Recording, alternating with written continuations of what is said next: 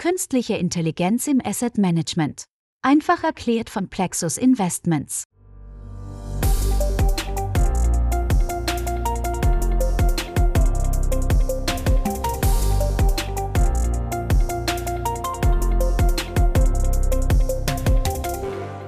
Herzlich willkommen, liebe KI und Asset Management Interessierte. Sie hören Folge 19 bzw. Folge S der Podcast-Serie Künstliche Intelligenz im Asset Management einfach erklärt. Heute geht es in dieser von A bis Z Serie also um eine Begrifflichkeit mit dem Anfangsbuchstaben S, nämlich um Supervised Learning. Und Unsupervised Learning besprechen wir gleich mit, weil das einfach nahe liegt. Wir, das sind der Geschäftsführer des Vermögensverwalters Plexus Investments, Günther Jäger. Er ist in jeder Folge dabei. Plexus hat diesen Podcast ins Leben gerufen und betreibt ihn. Zum Wir gehört heute auch Florian Weigert, Professor für Finanzrisikomanagement an der Universität Neuchâtel in der Schweiz. Regelmäßige Hörer kennen auch Professor Dr. Weigert schon, weil er bereits mehrere Folgen mitgestaltet hat auf www.florian-weigert.com erfahren Sie übrigens mehr über ihn und seine KI im Asset Management Expertise. Und wir, das bin auch ich, Mario Müller-Dofel, der Podcast-Moderator.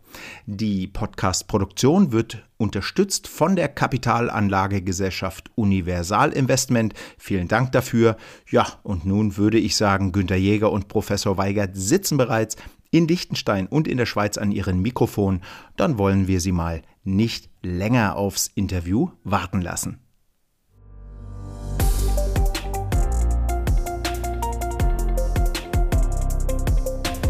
Hallo Herr Weigert, hallo Herr Jäger, schön, dass Sie da sind.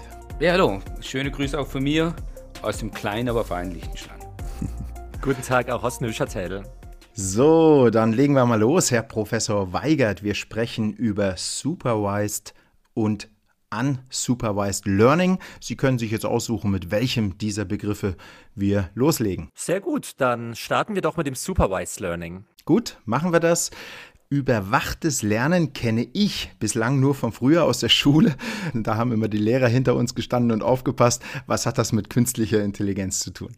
Ja, ganz so wie in der Schule läuft das nicht ab. Mhm. Supervised Learning ist ein Überbegriff für eine Klasse von Algorithmen des maschinellen Lernens. Mhm.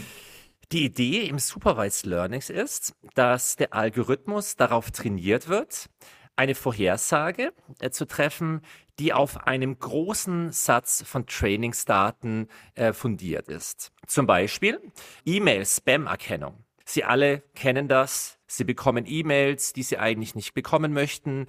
Ja. Und in dem Unternehmen oder in ihrer Verwandtschaft hat man angenommen ähm, verschiedene Testdaten, wo man gesehen hat, diese Art von E-Mails, die haben sie sofort gelöscht und die anderen E-Mails, die haben sie gelesen und haben sie verarbeitet.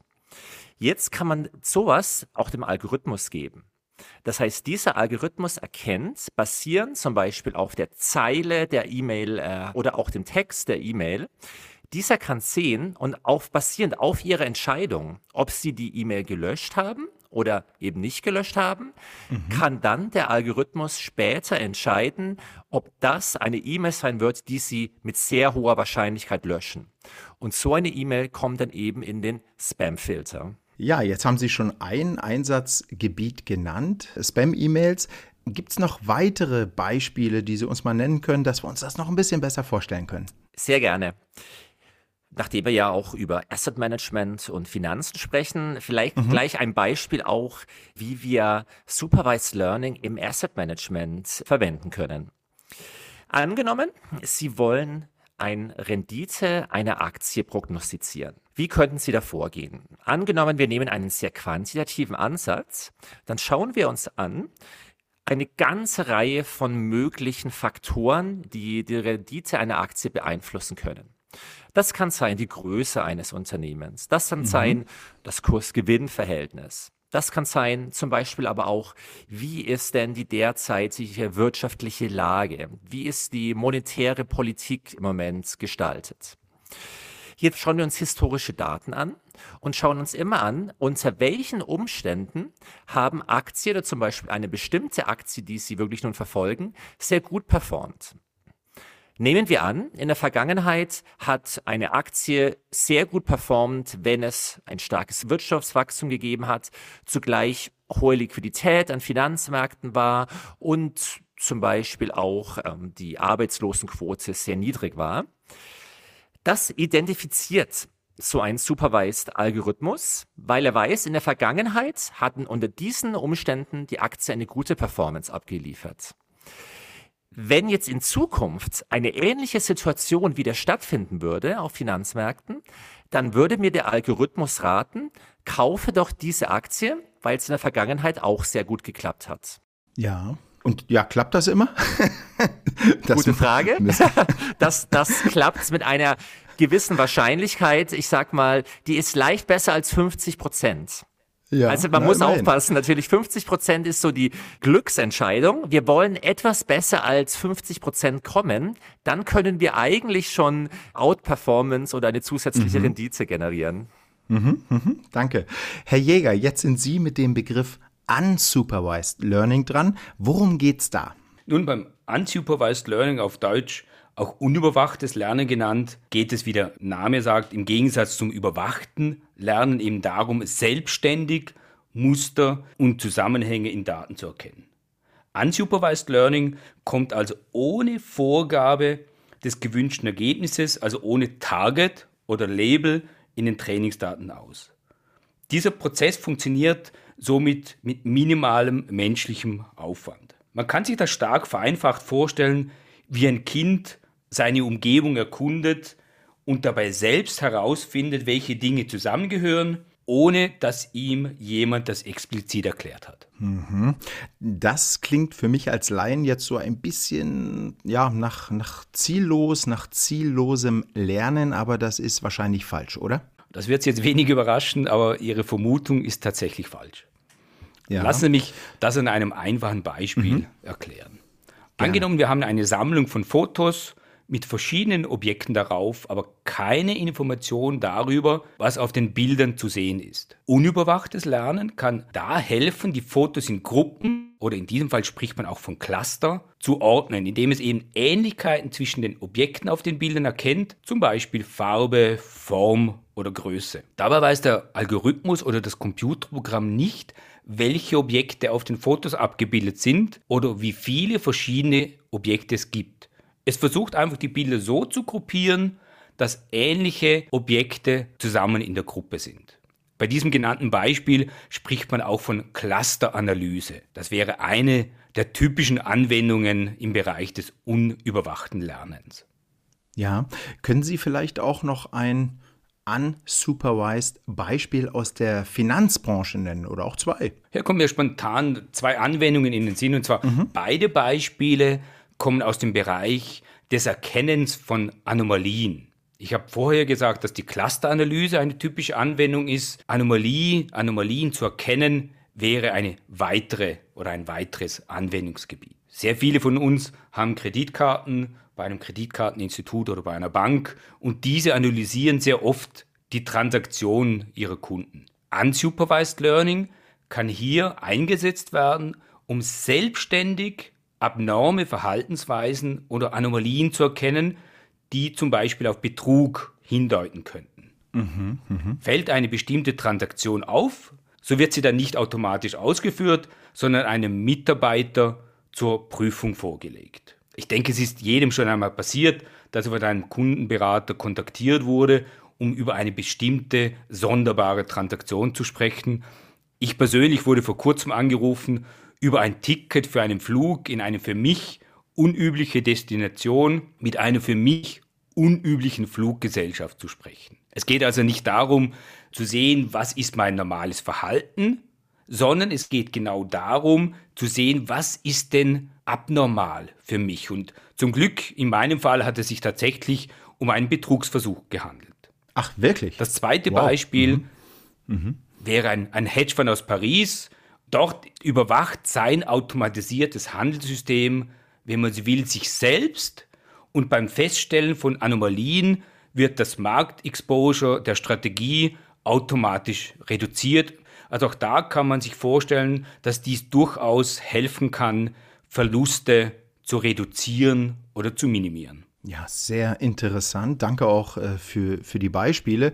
Herr Professor Weigert, würden Sie bitte Supervised und Unsupervised Learning nochmal kurz zusammenfassen, einfach damit sich unsere Hörerinnen und Hörer den Unterschied vielleicht noch ein bisschen besser merken können. Gerne. Supervised Learning besteht aus Algorithmen des Machine Learnings, die das Ziel haben, aus vergangenen Daten mit einem gegebenen Ziel daraus lernen, eine bestmögliche Vorhersage zu treffen. Also hier ist auch wirklich immer dieser Zielvorgabe bindend. Unsupervised Learning, das besteht aus auch Machine Learning Algorithmen, die das Ziel haben, eine bestimmte Struktur oder Muster in Daten zu finden oder sie konkret jetzt darauf anzuweisen.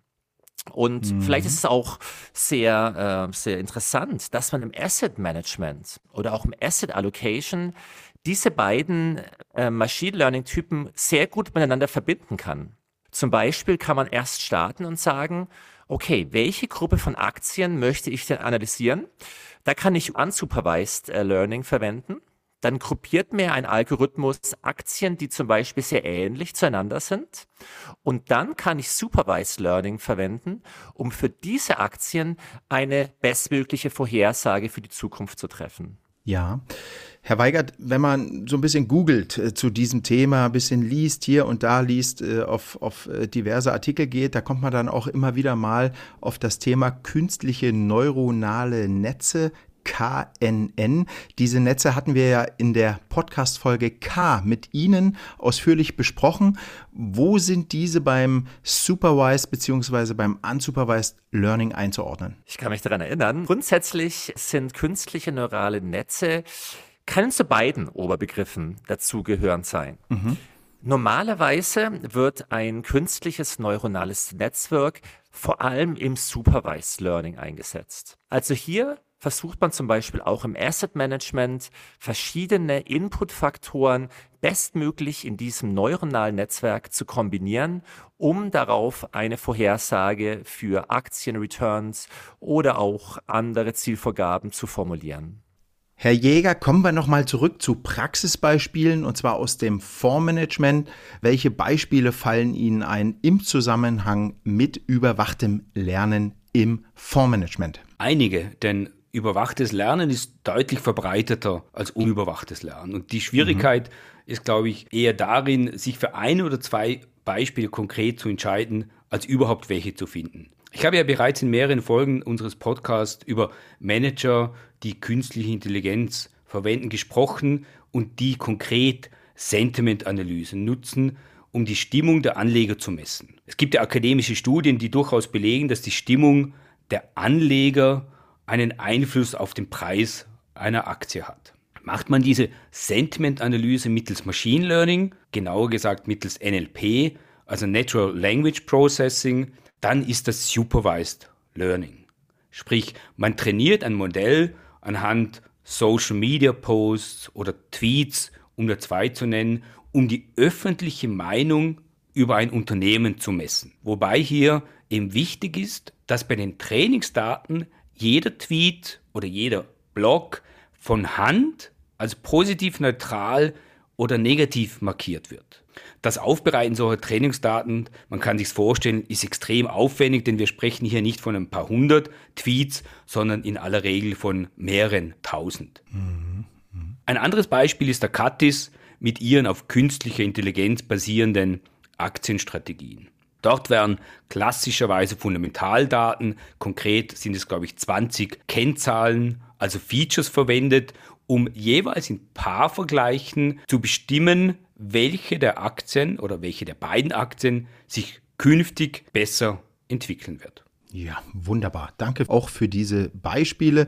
Herr Professor Weigert, lassen Sie uns zum Schluss jetzt auch noch kurz auf Ihre Forschung schauen. Welche Rollen spielen Supervised und Unsupervised Learning dort? Ja, es gibt eine große Anzahl von aktuellen Forschungsprojekten zu diesen Themen im Bereich des Unsupervised Learnings, also des unüberwachten Lernens. Gibt es zum Beispiel Forschung über welche Prämien oder welche Risikofaktoren treiben denn Aktien im Allgemeinen an?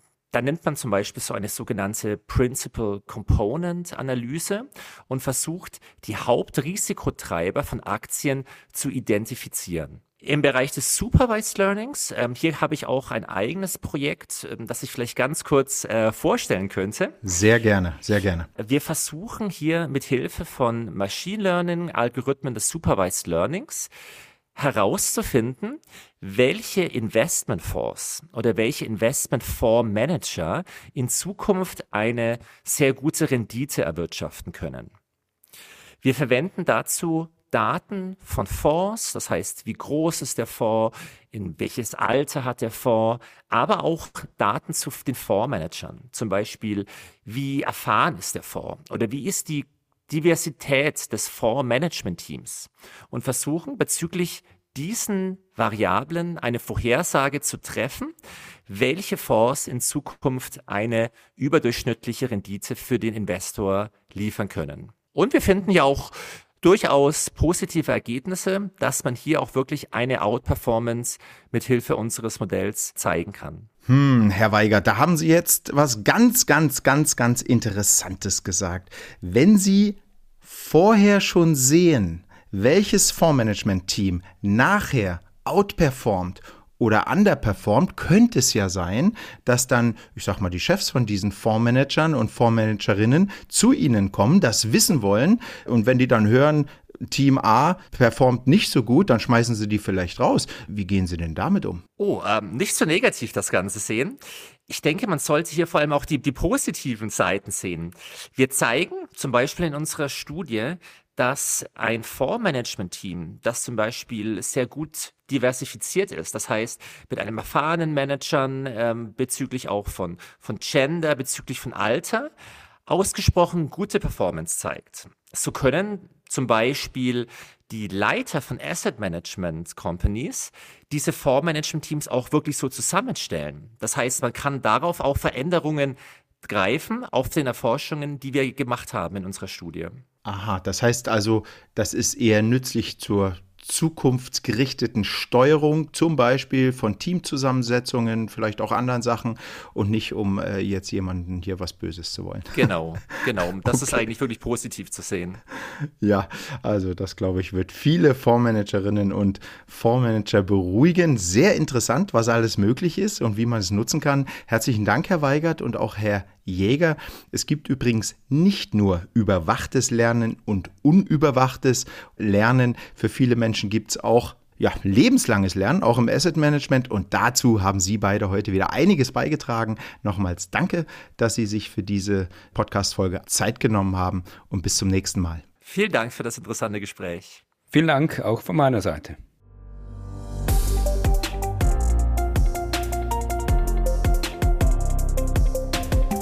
Dank auch an Sie, liebes Publikum, fürs Zuhören. Abonnieren Sie den Podcast mit einer Podcast-App, dann bekommen Sie die noch kommenden sieben Episoden automatisch auf Ihr Smartphone gespielt. Sie können aber auch alle Folgen auf www.plexusinvestments.com hören. Dafür brauchen Sie dort nur unter dem Menüpunkt Journal auf den Untermenüpunkt KI Podcast klicken und finden dort alle Folgen. Die nächste Folge, Folge 20 von 26, dreht sich um einen KI im Asset Management Begriff, der mit T anfängt. Hören Sie rein. Bis dahin und viele Grüße. Ihr Mario Mladofel.